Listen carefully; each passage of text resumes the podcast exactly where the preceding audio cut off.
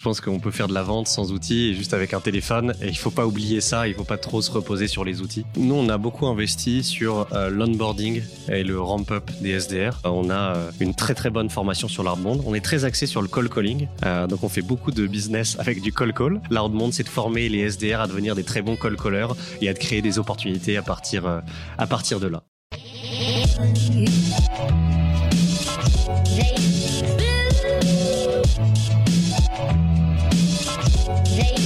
Bienvenue sur le podcast de We Are Sales by DCS. Je suis Pierre Michel, cofondateur de Dreamcatcher Sales, l'agence de recrutement et de consultants experts en business développement.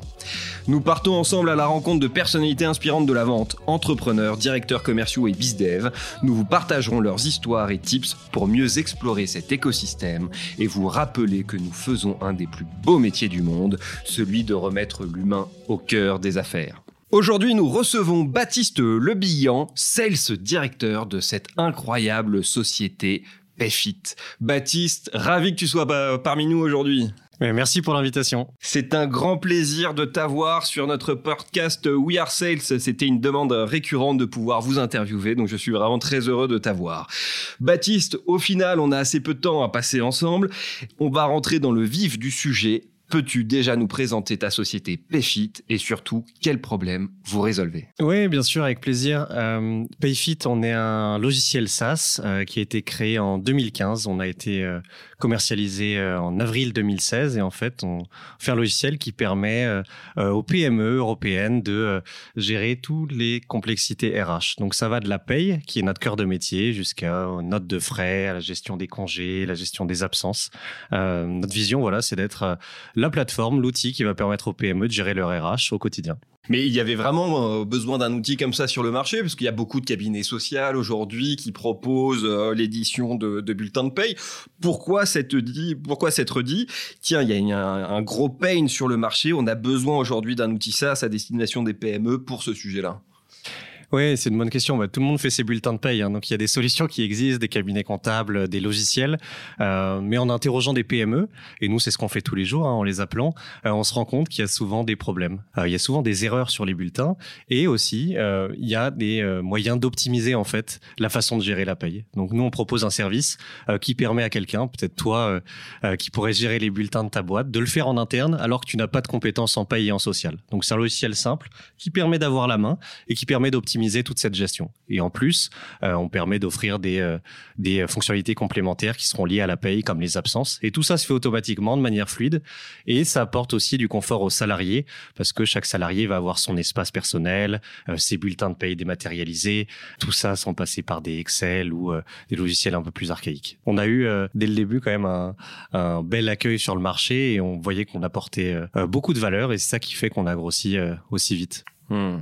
Alors moi, ça me plaît quand tu me dis effectivement que quelqu'un comme moi, qui n'y connaît rien à la paye, qui ne comprend rien quand il reçoit son bulletin de paye avec 36 000 lignes, soit capable effectivement de, de générer euh, des, des, des bulletins. Ça m'intrigue, ça me donne aussi euh, envie d'essayer. Je sais que euh, un de tes SDR euh, que je salue euh, me relance régulièrement et c'est une très bonne chose. Et euh, je suis en passe d'être d'être convaincu. Mais ça, on en discutera après. Je profiterai que tu sois ici pour négocier un peu un peu tes tarifs, bien évidemment. Alors, Baptiste, euh, j'ai vu effectivement que tu es arrivé euh, dès 2017 euh, chez, euh, chez Payfit, que le lancement commercial était euh, en 2016, donc tu es arrivé quasiment au tout début de l'aventure commerciale de Payfit.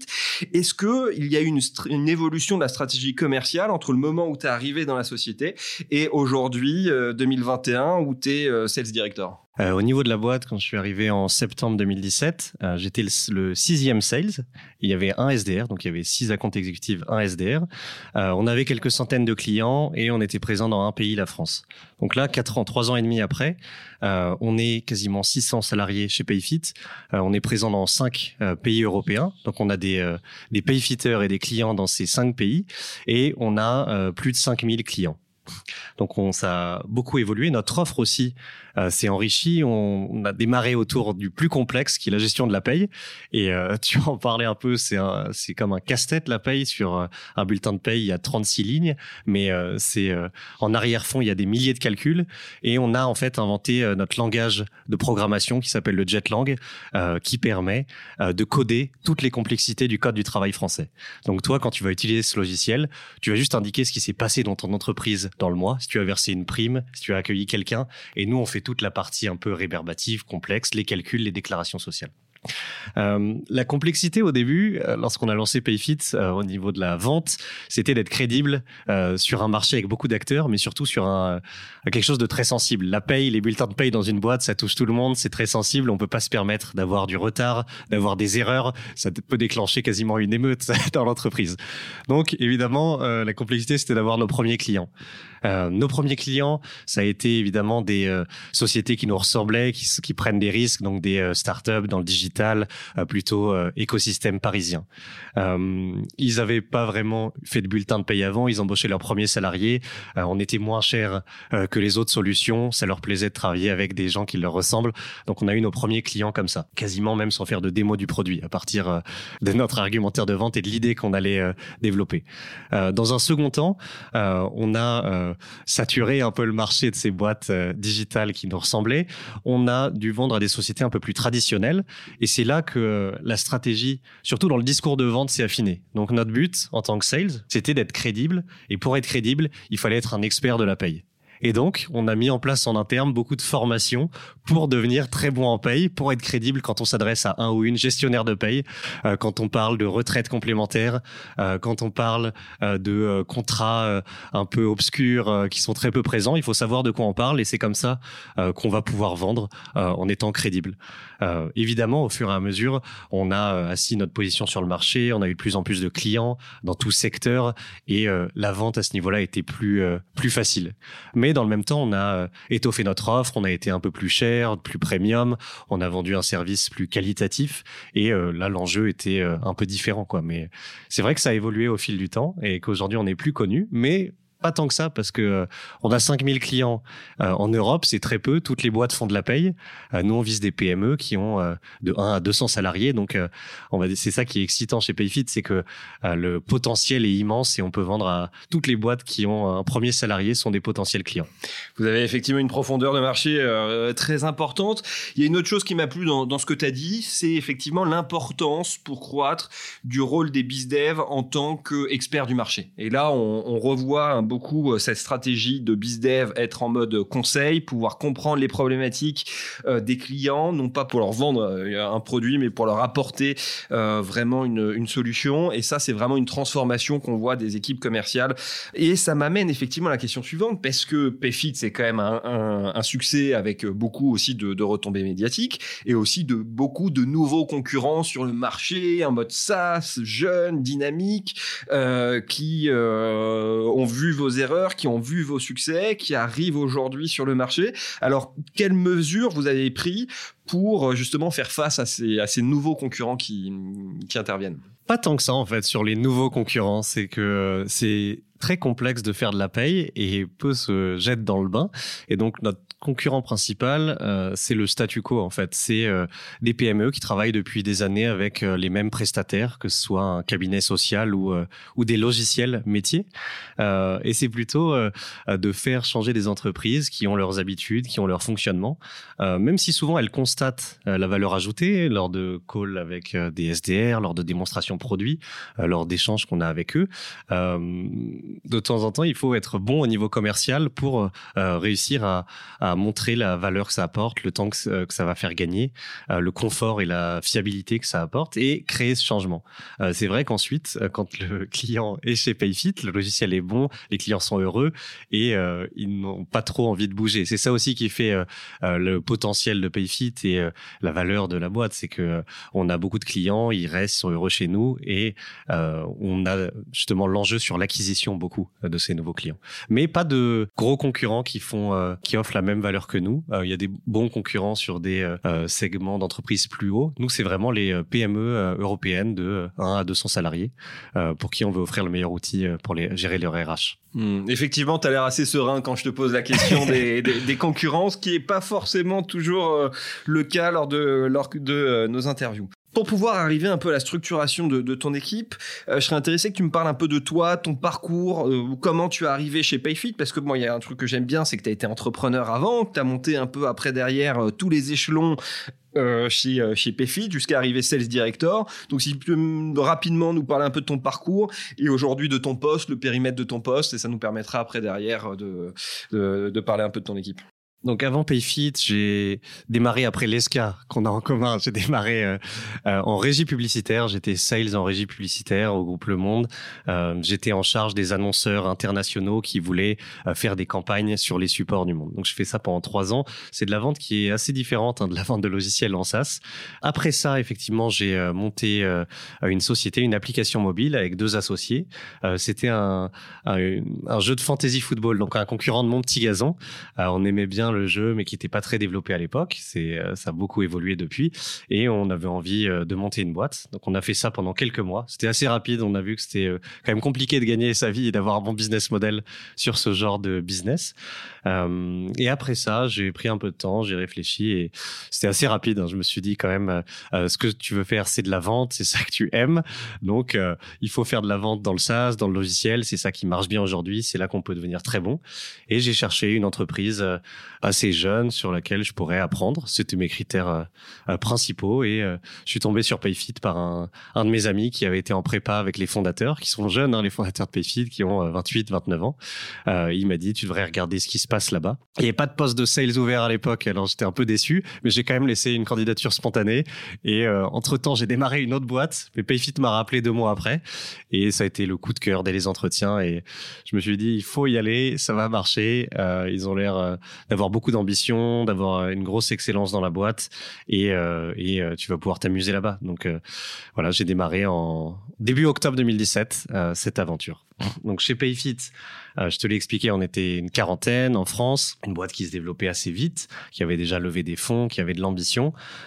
j'ai été sales moi-même pendant un an et demi. Euh, sales, il y avait euh, six sales, deux SDR, donc on faisait aussi beaucoup de prospection nous-mêmes. C'était des rôles plus hybrides qu'aujourd'hui. On est vraiment séparés entre SDR et account exécutive. J'ai été sales pendant un an et demi. Euh, j'ai eu des bons résultats, on s'amusait bien. J'ai ensuite été sales manager. Euh, il y a beaucoup de possibilités d'évolution hein, parce qu'on embauche beaucoup chaque, année. Et je suis sales director depuis février dernier, donc ça fait euh, un peu plus d'un an euh, que j'ai pris ce poste. C'était pas la prise de poste la plus simple parce que ça a démarré pendant le Covid et que euh, mon ancien manager, le VP sales, est passé country manager, donc j'étais un peu seul avec cette équipe sales, mais on a su tenir la barre et et là, on s'est étoffé. On est deux directors. Il y a le head of sales Alain euh, qui est arrivé en septembre et, euh, on a une euh, super équipe qui embauche beaucoup cette année. Donc on cherche, on cherche 60 du SDR à embaucher sur l'année. Donc il y a de grosses ambitions. Alors ça, ça va plaire à certains de nos auditeurs puisque beaucoup de nos auditeurs sont bien évidemment des, sales B2B. donc bah, vous l'entendez. Hein, N'hésitez pas à pinguer soit directement Baptiste ou le service RH de Béfit ou de vous nous envoyer vos candidatures. On sera ravis de leur transmettre euh, bien évidemment.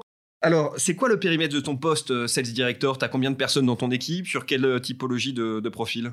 Mon job, c'est d'être le manager de managers commerciaux. Donc, dans mon équipe, je travaille avec trois managers SDR, trois managers sales, et je travaille sur un projet avec un sales, un projet que je pourrais détailler, hein, qui s'appelle projet franchise, sur lequel on essaye d'aller signer des contrats avec des des réseaux de franchisés pour se développer encore plus vite. Euh, donc au quotidien, je suis avec les managers la performance de leurs équipes. J'essaye euh, de faire en sorte que chacun atteigne ses objectifs. C'est la partie la plus importante quand même du job, c'est de suivre les euh, résultats, les dashboards, les managers, de suivre l'onboarding et le ramp-up des nouveaux commerciaux parce qu'on en a beaucoup, c'est très important. L'autre partie, c'est de faire en sorte aussi qu'on conserve, c'est un point important pour moi, qu'on conserve la culture de l'équipe sales qui est très très bonne chez Payfit. Il y a vraiment une très bonne ambiance d'entreprise. Les gens s'aiment beaucoup, s'entraident, se tirent vers le haut. Il y a un niveau d'excellence élevé. Il y a vraiment un bon esprit d'équipe et ça, il faut le conserver. C'est pas anodin en fait quand on grossit aussi vite et qu'on embauche autant de monde. Et c'est un point important lors des recrutements qu'on fait.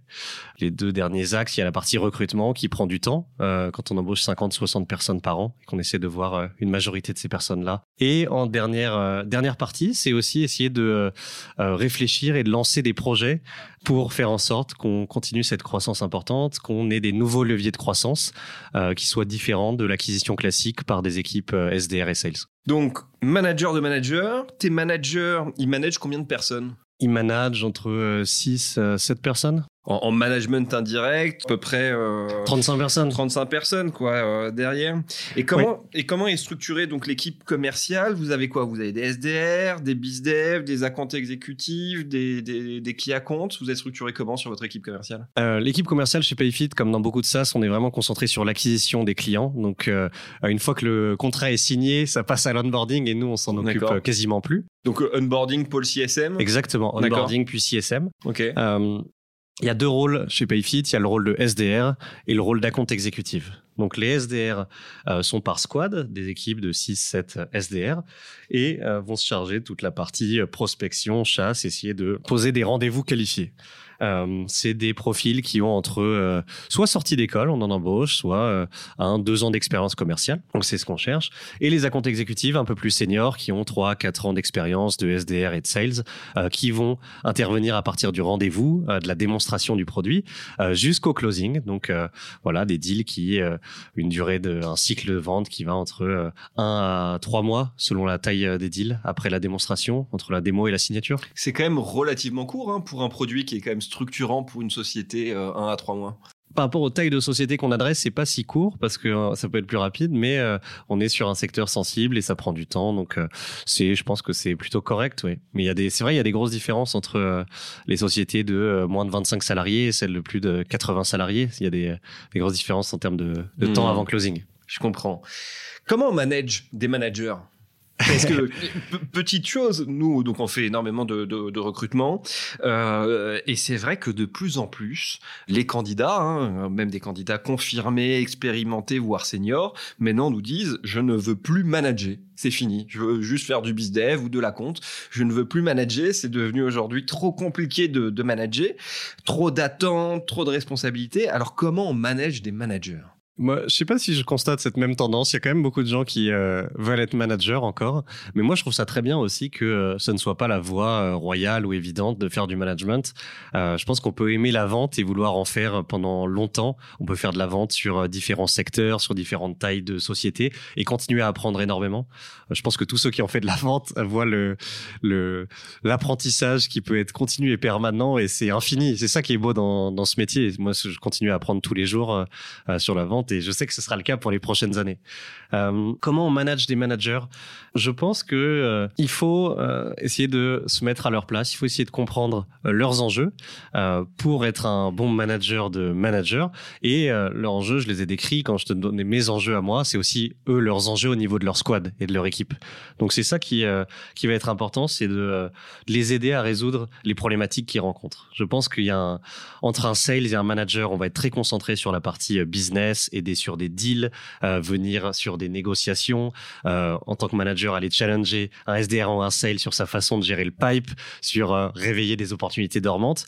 Entre un manager sales et son director, euh, ça va être plutôt comment moi je peux t'aider, quelles problématiques tu rencontres, quel est ton plan sur cette personne-là qui performe à 100% pour l'amener à 120, quel est ton plan sur ce profil-là qui est à 70% de performance pour l'amener à la target. Donc voilà, ça va être plus trouver des problématiques soit globales, soit individuel et définir avec euh, cette personne le plan d'action et le suivre de manière très rigoureuse. Je pense que ça, c'est euh, c'est la partie la plus importante. C'est quoi les compétences que tu vas rechercher chez, tes managers? Quand tu les recrutes, c'est quoi un peu la, typologie? Comment tu les comment tu les testes? Comment tu les challenges en entretien? C'est quoi les KPI euh, peut-être autres que la performance de leur équipe que, que tu vas mesurer justement pour voir si bah, ils ont des ils peuvent continuer à évoluer chez chez nous, on promeut beaucoup l'évolution interne et on a euh, beaucoup travaillé sur le parcours de carrière euh, qui est maintenant assez abouti, euh, de l'entrée en tant que SDR jusqu'au Sales Director. Il y a vraiment un parcours dans lequel on peut s'inscrire et on essaye de faire la majorité de nos recrutements en interne si on a les bons profils. Euh, donc on démarre en SDR, on fait beaucoup d'outbound au début. Après, en tant que senior, on fait de l'inbound ou du mid-market. Ensuite, on démarre en account exécutive sur les deals euh, les plus euh, petits et on évolue jusqu'à être sales sur la partie mid-market. Donc ça, c'est tout le parcours individuel contributeur qui dure quasiment 5 ans dans son intégralité. Donc c'est tout le parcours d'apprentissage et d'évolution en termes de skills et de salaire et de responsabilité. Ça, c'est top. Vous avez donné de la visibilité. C'est extrêmement important lorsqu'on commence une carrière sales d'avoir à la fois de la visibilité sur les différentes étapes et aussi euh, bah, avoir une roadmap. C'est agréable d'avoir cette visibilité aussi temporelle et pas seulement en termes de quels sont les postes auxquels tu pourras accéder. Donc, sur ça, bravo. Oui, complètement. Bah, on a de la chance de le faire parce qu'on embauche aussi beaucoup à l'entrée. Donc, naturellement, ça débloque des places pour la suite. Donc, c'est assez naturel. Et ce qui est bien, c'est que quelqu'un qui performe, il sait exactement ce qu'il va devoir faire pour arriver à l'étape d'après. Ça n'a pas des euh, d'un choix entre plusieurs personnes. Tout le monde peut évoluer en parallèle. Et ça qui fait qu'il n'y a pas non plus de mauvaise compétition et on a, la chance d'embaucher beaucoup et que ça crée cet environnement. Euh, ensuite, on peut euh, soit rester, comme on l'a dit, sur du sales pur, et on veut valoriser aussi ce parcours-là, soit vouloir faire une carrière en management. Et dans ce cas-là, tout le monde démarre en SDR manager. SDR manager hardbond niveau 1. Donc on a beaucoup, là on a eu en début début février, on a eu trois sales seniors chez nous qui ont évolué vers des fonctions de SDR hardbond manager. En interne, on fait des entretiens aussi entre les sales qui veulent accéder à ces postes euh, pour sélectionner le meilleur candidat. Et euh, en fait, on a euh, poussé pas mal le choix pour que ce soit le plus rationnel possible avec des matrices en, en définissant des critères et en les pondérant. Donc il y a la performance passée qui compte, mais je pense que c'est une erreur que font peut-être beaucoup de boîtes. C'est pas le meilleur sales qui va faire le meilleur manager, loin de là. C'est tout à fait vrai. Je pense que c'est important quand même d'avoir euh, été performant en termes d'image, de, reconnaissance dans l'équipe, de légitimité. Et euh, c'est important pour euh, emmener une équipe au succès, d'avoir eu du succès soi-même. Mais il y a aussi toute la partie soft skills et capacité managériale potentielle. Et ça, on l'évalue avec euh, une grille euh, de skills euh, d'assessment manager que le manager et le directeur remplissent ensemble à propos du candidat, du sales qui veut passer manager. Et ensuite, on fait des entretiens aussi en interne pour définir ses, enfin pour choisir ses profils. Entretien avec des SDR managers existants, des directors, le head of sales et le head of ops France, qui va aussi évaluer les capacités analytiques du futur manager, ce qui est très important. Donc ça, c'est le process en interne. On embauche la majorité de nos managers en interne. On le fait aussi le choix, euh, quand on n'a pas forcément les bons profils en interne, d'ouvrir des postes en extérieur, ce qu'on a fait récemment. Et là, de la même manière, c'est euh, un peu euh, la même chose. Hein. On va évaluer le, candidat sur ces différents aspects. Top, super. Euh, T'es plutôt outbound ou inbound dans la stratégie effectivement de Payfit? Est-ce que vous misez plus sur effectivement de la prospection commerciale parce que ça crée du lien tutu personnel ou plutôt une stratégie inbound On va essayer de digitaliser un maximum le cycle de vente en partant du principe où on répond à une pain aux entreprises et donc ils vont être capables d'acheter par eux-mêmes leur outil sans forcément de, euh, avoir besoin de rentrer en contact avec un, sales qui les, prospecte. J'aimerais euh, pouvoir dire qu'on fait que de l'inbound et ce serait génial, mais si on veut aller aussi vite qu'on le veut, on est obligé de faire de l'outbound. Et moi, pour le coup, c'est euh, plus ma spécialité. Je me suis toujours occupé de l'outbound, je m'en occupe encore aujourd'hui, donc je suis beaucoup moins expert sur l'acquisition euh, via l'inbound. Euh, on a fait de l'outbound très tôt chez Payfit et je pense que c'est ce qu'il faut faire. Il faut pas se reposer que sur l'inbound parce que euh, il y a beaucoup de boîtes qui se reposent sur l'inbound et ça peut s'arrêter du jour au lendemain. Ou alors surtout en investissant euh, de manière incrémentale, en ajoutant du budget, on se rend compte qu'on n'a pas la même efficacité. donc le coût marginal d'un lead augmente énormément et on se retrouve bloqué à un moment. Et faire de l'outbound du jour au lendemain, c'est pas facile. Donc nous on a fait assez tôt. Euh, on le fait bien. On, a beaucoup travaillé dessus. On a, euh, on a euh, une très très bonne formation sur l'outbound. On est très axé sur le call calling. donc on fait beaucoup de business avec du call call, un peu moins sur l'email. On va essayer de s'y remettre un peu. C'est un de nos enjeux avec des logiciels de séquence. Mais notre spécialité, c'est de l'outbound, c'est de former les SDR à devenir des très bons call callers et à de créer des opportunités à partir à partir de là. donc voilà, on a l'onboarding qu'il faut pour former les SDR. On a a des très bons managers qui sont aussi des très bons sales et call callers, et on a une vraie expertise sur le sujet en interne. J'aime quand tu dis ça. Il reste encore de la place pour le call call. Il y a effectivement un, intérêt. Petit souvenir aussi euh, du live talk qu'on avait fait euh, avec euh, Germinal sur inbound marketing vs outbound marketing. je te salue Grégoire. Comme ça, je te reping de temps en temps sur nos échanges. C'est toujours, c'est toujours rigolo. Mais effectivement, alors l'outbound, on voit que si on veut scaler vite, il va falloir effectivement avoir une équipe sales qui soit directement fasse partie de la culture de l'entreprise. Je suis tout à fait d'accord avec toi euh, et j'avais jamais réussi à mettre les mots dessus de dire que si on ne prend pas le pli tout de suite d'avoir une culture commerciale dans l'entreprise au lancement, euh, ça va être très difficile après derrière d'apporter une culture commerciale à la boîte, voire quasiment impossible. Alors qu'une stratégie d'inbound marketing sur une société déjà structurée, qui a déjà des premiers clients, qui connaît ses personas, qui a déjà euh, testé les différentes offres sur le marché, et ben mettre après derrière une culture plus market, plus inbound est quand même beaucoup plus facile et un impact après derrière euh, beaucoup plus euh, beaucoup plus costaud. Euh, néanmoins, je vous vois quand même de plus en plus apparaître sur les réseaux. Est-ce que comment vous coordonnez justement ces efforts marketing et commercial? Est-ce que vous avez alors j'ai vu que vous avez fait un vous avez un poste de sales enabler chez vous, une collaboratrice qu'on a eu la chance effectivement d'interviewer il, y a quelques jours sur un podcast qui va être dédié au sales enablement. comment vous coordonnez un peu ces différents efforts? Avec quels résultats oui, sur le lien entre marketing et sales, donc euh, je vais parler plus de l'outbound parce que je m'occupe euh, moins de la partie inbound. Sur la partie inbound, en fait, on a euh, une équipe SDR qui est dédiée à l'inbound avec un manager qui va faire le lien avec le marketing et eux travaillent ensemble pour optimiser les campagnes, optimiser le lead to démo, euh, toutes ces euh, données-là. L'inbound, c'est crucial hein, quand même. Nous, on convertit mieux les, les démos inbound que l'outbound, donc c'est une partie très importante du business. sur la partie sur la partie outbound, on a beaucoup travaillé avec le marketing parce qu'on a eu un enjeu à un moment qui était de se dire qu'on a euh, euh, des SDR qui passaient 25-30% de leur temps à faire du sourcing de nouveaux leads.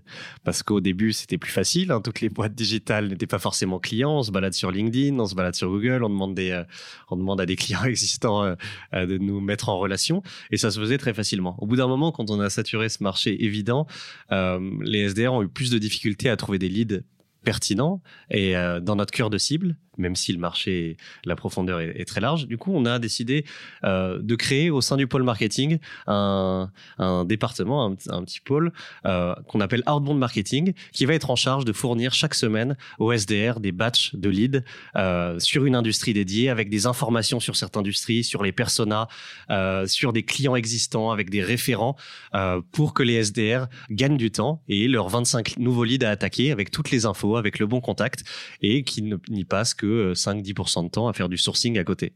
Euh, donc tu, vas faire des, SDR jaloux, hein, parce que là, c'est le luxe pour le SDR quand tu arrives le matin ou au début de ta semaine, tu as déjà un fichier euh, qui t'attend avec euh, les prospects identifiés, le bon interlocuteur, son numéro de téléphone, son email.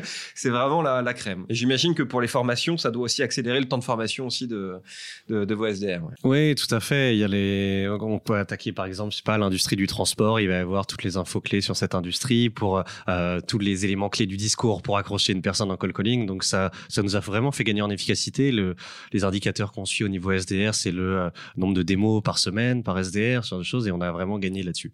Après, euh, on laisse aussi les SDR faire de la chasse par eux-mêmes euh, sur le CRM de Violid ou Deal ou de leur réseau ou de leur recherche, et on voit que ça marche toujours autant. Donc c'est plus que avec une équipe de 35 SDR, avoir cet apport-là, c'est vraiment stratégique pour nous.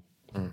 Donc 35 SDR que vous avez formés à faire du call call. Alors comment on forme des SDR à faire du, du call call? Parce qu'aujourd'hui, euh, plus personne ne, forme euh, des SDR dans les entreprises. Heureusement, maintenant, il y a, y, a, y a quelques sociétés euh, que je salue, type Rocket School, Human School, qui ont compris l'importance de ces métiers, qui est un métier extrêmement technique, qui nécessite une formation qui est spécifique. Je les remercie parce que ça leur ça permet d'apporter des candidats de, de qualité à la fois pour nous et, et, et nos entreprises, mais comment on les forme en entreprise justement au call call par exemple? Tu parlais de l'enablement avant.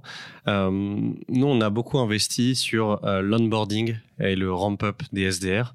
Et on a euh, créé vraiment les premières semaines qui sont très cadrées pour former les nouveaux SDR et qui puissent avoir des résultats le plus rapidement possible. comment on forme des SDR au call calling? On va déjà leur apprendre la théorie du call call, donc plein de choses qui sont pas évidentes, hein, parce que c'est pas évident, c'est pas naturel en fait le call calling. C'est très gênant au début mmh. quand on l'a pas fait, on a honte, on prend des bâches, on sait pas trop comment s'adresser, on est trop poli, on est, on n'est pas assez direct. Donc on va leur apprendre les, les quelques pratiques clés pour y arriver. Je sais pas, ça peut être poser des questions ouvertes, parler au présent, euh, comment passer un standard, euh, toutes ces choses-là euh, qui s'apprennent plutôt facilement. Et ensuite, c'est de la pratique, c'est de l'entraînement avec énormément de shadowing, de review, d'enregistrement qui permet de s'améliorer, de monter en compétences pour les SDR. En parallèle de ça, euh, il faut évidemment euh, mieux connaître son marché, son produit, euh, les les objections classiques. Et ça, ça met un peu plus de temps. C'est une formation continue que font toutes les boîtes. Mais la partie technique, elle est tout aussi importante parce qu'on a, je pense qu'on peut prendre quelqu'un qui connaît par cœur PayFit, le produit, la paye. S'il ne sait pas comment faire un call call, un bon call call, il n'aura pas de résultat en. Mmh. Absolument. Et quels outils tu leur mets à disposition alors au quotidien à tes, à tes accounts et à tes, à tes SDR euh, Ils ont quoi comme CRM Tu utilises un outil à la Ringo par exemple pour, pour du shadowing call?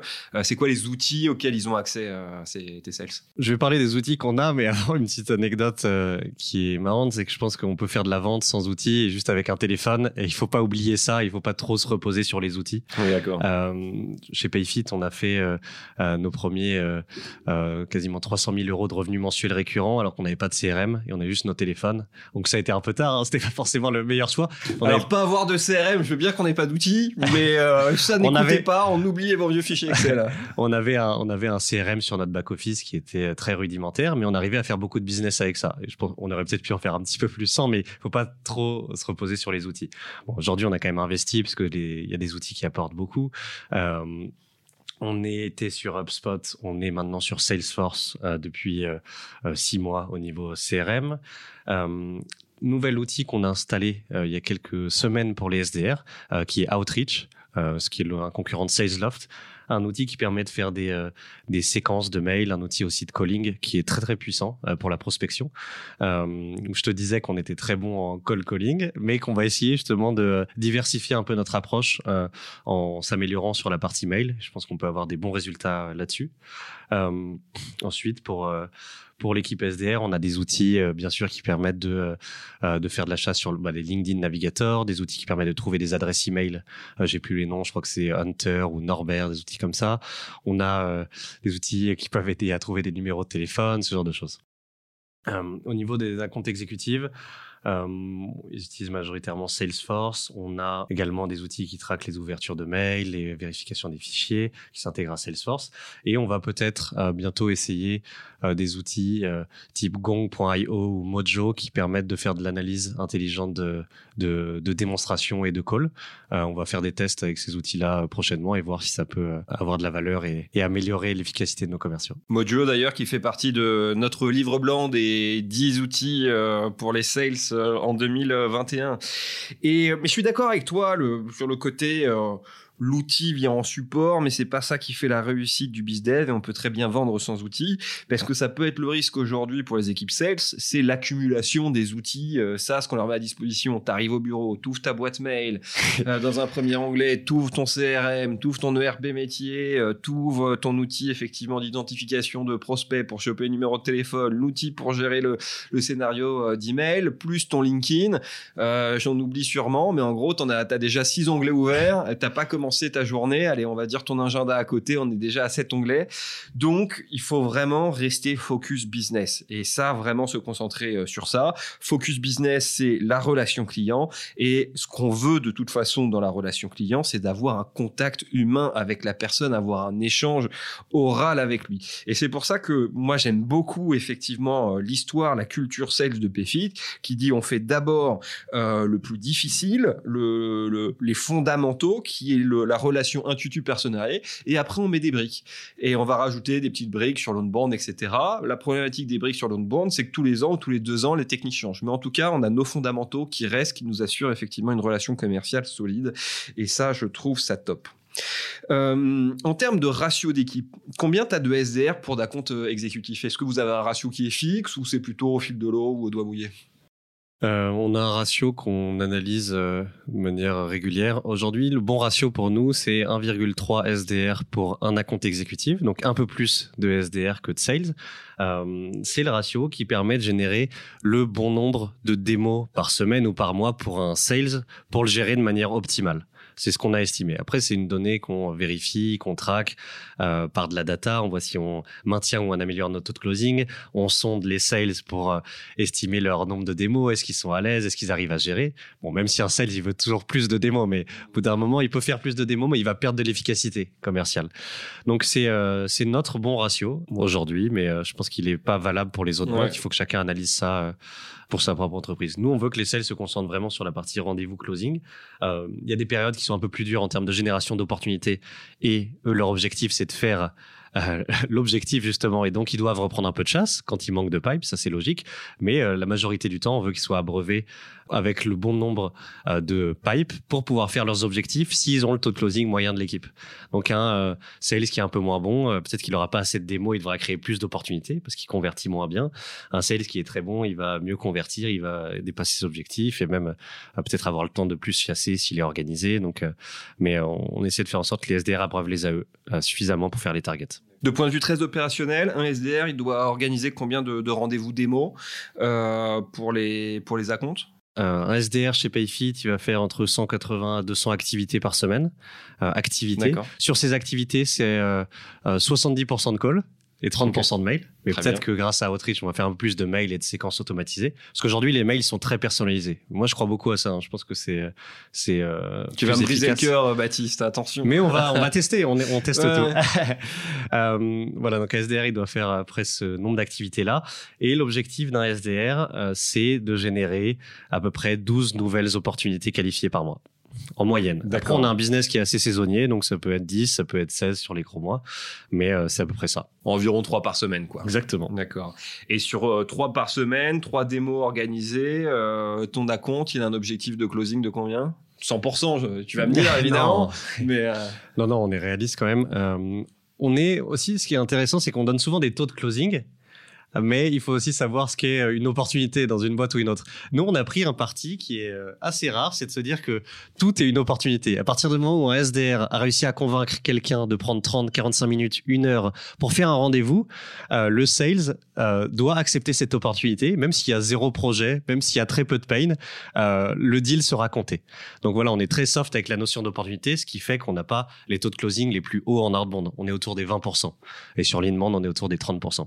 Euh, donc ça crée beaucoup de, de challenges pour les sales parce qu'ils ont beaucoup de démos où il n'y a pas grand chose à la base, mais c'est là qu'on voit les meilleurs aussi qui arrivent à créer des deals, à trouver des pains, à accompagner un client euh, pour euh, euh, le faire devenir, enfin un prospect pour le faire devenir client à partir de pas grand chose. Et ça qu'on valorise aussi beaucoup.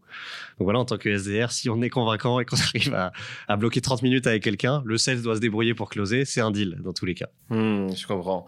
Alors, tu as été à compte exécutif aussi chez Payfit. Est-ce que tu te souviens de la pire objection que tu avais lorsque tu faisais des démos L'objection la plus compliquée à, dépasser Non, je me souviens d'objections qui pouvaient être euh, frustrantes parce qu'on n'a pas la main dessus. Ça peut être euh, sur, euh, voilà, il y a des gens qui veulent travailler avec des entreprises qui travaillent qu'avec des les- logiciels français. Par exemple, nous, on est hébergé chez AWS. Hmm. Euh, des entreprises françaises ne veulent pas travailler avec des, euh, des prestataires comme ça et ça on peut rien y faire parce que c'est la boîte donc euh, perdre un deal à cause de détails comme ça c'est frustrant après euh, je pense que en sales on, euh, on est souvent à, à rouspéter à se plaindre de euh, deals perdus parce que l'interlocuteur est pas pertinent parce qu'il a pas bien compris parce qu'on est trop cher. Là je pense qu'il faut souvent s'en prendre à soi-même essayer de voir comment on aurait pu mieux faire. Il y a peu de d'objections qui sont complètement décorrélées ou qu'on aurait pu éviter, c'est c'est au sales de trouver euh, ça assez tôt dans le deal pour le contrer. Euh, si l'objection arrive euh, une fois que c'est trop tard, là, on- il faut s'en prendre à soi-même, je pense. Hmm. Mais Le de pro- temps en temps, on peut rien y faire. Comme je t'ai dit, si on- le client veut pas signer parce qu'on est chez AWS en hébergeur, tant pis pour nous. on, peut- on va pas faire changer la boîte d'hébergeur de données. Mais ça, je le vois à ton regard, ça te reste un peu encore au travers de la gorge, cette, cette argumentation. Mais enfin, euh, bon, ça, c'est une petite aparté, mais c'est vrai, là, on, vient de faire un audit RGPD là chez Dreamcatcher Sales et euh, quand tu utilises du Google Drive, etc., il te dit c'est pas recommandé si les serveurs sont pas basés en Europe, mais ça complexifie, euh, ça complexifie énormément effectivement le, marché. Donc, mais je comprends cette frustration effectivement d'une objection sur lequel on n'a absolument pas la main et je suis aussi d'accord avec toi. Le problème c'est rarement le client, c'est rarement les autres, c'est généralement c'est soi. Et il faut d'abord travailler avec soi-même et c'est celui qui travaille avec lui-même qui est généralement un très bon sales. Oui, c'est sûr. On a, l'objection qui venait souvent et maintenant on l'a plus trop, justement sur la sécurité, ce genre de choses. On a été très bien baqué, mais on a été agréé par euh, une norme ISO 27001 et ça aide beaucoup commercialement aussi. La fameuse norme ISO. Euh, Exactement. Voilà. Au moins quand on la cite, euh, on ne sait pas si c'est le bon numéro, mais au moins on la cite. si si, c'est quand même très pour l'obtenir et c'est beaucoup d'audits, de vérification, donc ça met du temps. Hein. D'accord. Dans votre secteur, c'est très c'est très regardé. Je me moque, mais effectivement, je suis pas un professionnel effectivement des bulletins de paie mais je suis persuadé que c'est effectivement le, le cas.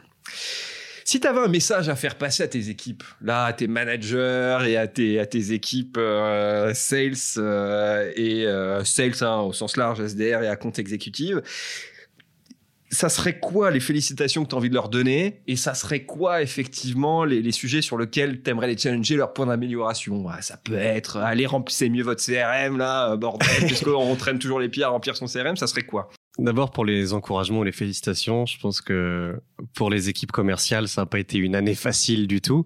Et ce qui faisait une grande partie de notre force chez Payfit et surtout dans l'équipe sales, c'était l'environnement de travail. Et je pense que tout le monde adorait venir au bureau, coller ensemble tous les jours. Il y avait une vraie émulation. Il y avait beaucoup de bruit sur le plateau et on s'amusait beaucoup. Et je pense que pour beaucoup de sales, et même moi le premier, qui est moi un rôle de commercial direct, euh, d'être euh, seul chez soi pendant un très long moment, d'avoir que des calls visio en Zoom, c'est difficile, surtout dans une durée aussi longue. Et donc, euh, moi, je voulais féliciter d'avoir passé cette étape-là, euh, qui était dure. Et, euh, et on a gardé quasiment tous les commerciaux présents. et on se tourne maintenant vers des temps meilleurs. Donc ça, c'était pas facile. Et je voulais féliciter pour la résilience de, de ces derniers mois, quasiment une année. Et c'était très, très, très long. Et là, on a maintenant des super bureaux, on a plus de place, on peut accueillir plus de monde. Et on retrouve ces sensations depuis quelques semaines. Donc ça, c'est super. Euh, c'est plus dans les enjeux du moment. On essaie de faire en sorte d'avoir des forecasts plus clean. c'est sur les forecasts plus clean. Ça veut dire euh, des, une meilleure gestion de son pipe. C'est un des enjeux du moment. Mais c'est à nous aussi, euh, je trouve, au management, de donner les bons outils aux sales, des règles communes à respecter qui soient précises. Et pour le moment, on les a pas forcément. Donc, je leur veux pas à eux, mais je dis, c'est nous qui pourrons mieux faire. Et après, ce sera à eux de le respecter. Et ça, je continuerai. Mais non, ça va, tout va bien en ce moment. Alors oui, je, veux quand même rebondir sur ce que tu disais effectivement de, de, l'importance d'être un peu en meute hein, quand on est euh, commercial, sur, sur des équipes jeunes, dynamiques, euh, qui en veulent, qui ont, qui ont la niaque le télétravail, c'est dur. Alors, je sais que les médias nous disent beaucoup, euh, c'est génial, c'est super, c'est fantastique, que bah, dans les communications, on est obligé euh, de parfois faire la promo de télétravail, mais 99,99% euh, des, head of sales, VP sales, CEO à qui on discute, pour les équipes commerciales, hein, je parle, bah, être ensemble, être en équipe, c'est extrêmement important, parce qu'il faut beaucoup de résilience, tu l'as, tu l'as cité tout à l'heure, quand on se prend quatre bâches d'affilée, parce que certains clients peuvent être de, ou prospects peuvent être de mauvaise humeur, bah, pouvoir lever la tête, euh, râler, euh, faire comme ça au bureau euh, devant ses collègues qui disent vas-y t'inquiète enchaîne et de voir le bruit d'émulation, c'est extrêmement important. Et il faut garder cette cohésion parce que quand on est sales, on vend avec ses tripes, on vend avec son cœur et ça le, faire seul, souffrir seul, c'est pas agréable. Et la même chose fêter quand on prend 10 rendez-vous dans la semaine, on surperforme, on fait 4-5 closings, on a besoin effectivement de le partager et de pouvoir euh, checker du coude euh, à minimum pour, euh, pour, pour fêter ça. C'est sûr, et c'est, ça c'est la partie la plus importante. Et il y a aussi la partie de l'apprentissage où moi personnellement, et je pense que beaucoup, on, on, apprend beaucoup en écoutant les autres. Et quand on est sur un plateau avec 15, 20, 25 très bons commerciaux autour de soi, et eh ben on va piquer une petite phrase par-ci, on va rebondir après le call pour discuter des objections qu'il a reçues. Et c'est comme ça qu'on progresse vite. Donc ces deux éléments sont très importants. Et pour l'équipe commerciale, je suis d'accord. C'est tout à fait ça. Baptiste, même si on arrive à la fin de ce podcast, j'ai quand même pas fini de te challenger un peu. J'ai envie de te dire, tu as fait passer un message à tes équipes, mais si tes équipes devaient te passer un message, qu'est-ce qu'ils diraient sur toi Quelles seraient tes, je vais pas dire tes qualités, mais en tout cas les, les, les, les sujets qui, d'après eux, euh, font que tu excelles Et à l'inverse, si tu devais te, de, euh, te dire une ou deux euh, recos sur lesquels tu pourrais t'améliorer, ils te diraient quoi, Baptiste? Ouais, bah je le sais parce que dans les on fait des performance reviews tous les trimestres et dans chaque performance review, on demande euh, quelles sont les qualités et les forces de ton manager, qu'est-ce qu'il peut améliorer. Et c'est, euh, on encourage vraiment ces discussions.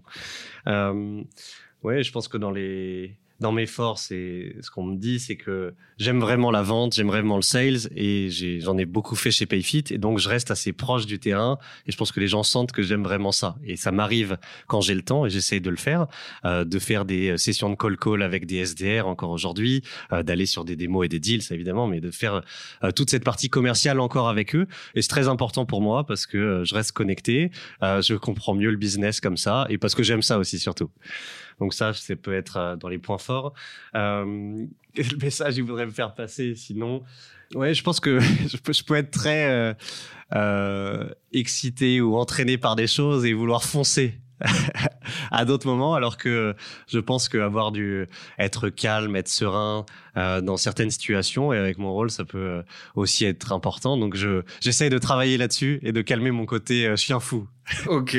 Bon, alors, euh, son équipe de PFIL, vous avez compris, euh, si jamais Baptiste, euh, par Henri, est trop excité un matin, vous me passez un petit coup de fil.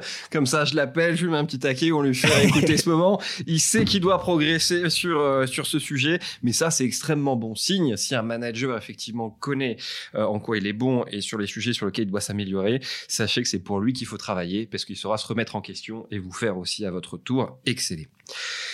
Baptiste, ça fait maintenant euh, trois quarts d'heure que nous échangeons. C'est passé comme un claquement de doigts. Euh, avant de, de conclure, est-ce que euh, tu souhaiterais effectivement qu'on invite sur We Are Sales euh, une personnalité inspirante de la vente ou une boîte euh, qui t'intéresse? Tu aurais quelqu'un à nous, à nous recommander? Ouais, je sais que vous avez interviewé Shalom chez Aircall. Je pense qu'ils font des très bonnes choses là-bas. Moi, j'échange de temps en temps aussi avec Spendesk. J'échange avec Nicolas Marché euh, qui est le Chief Revenue Officer, ou euh, plus récemment est arrivé Dorothée Lecomte, qui est Head of Sales chez eux, et je pense qu'ils euh, sont de très bons vendeurs, et c'est une super boîte, donc ça peut être euh, une bonne idée pour ton prochain podcast. Absolument. Alors, Shalom, je te salue, on a déjà eu la chance de faire un, un podcast et un webinar ensemble, donc effectivement, même si je sais que tu aimes beaucoup nos bureaux, on, on, accueillera cette fois-ci avec grand plaisir Spendex. Baptiste, un grand merci d'avoir euh, pris euh, de ton temps euh, pour venir chez nous, pour nous discuter à la fois de cette très belle aventure qui est Payfit,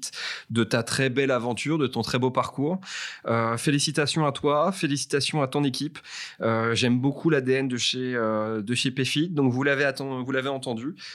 Une boîte qui recrute en continu, sur lequel vous pouvez avoir beaucoup d'opportunités de, carrière et vous épanouir. N'hésitez pas effectivement à vous rapprocher d'eux ou de nous. Et euh, je vous dis à très bientôt sur nos podcasts de We Are Sales. Passez une excellente journée, une excellente soirée et à très vite. Merci beaucoup.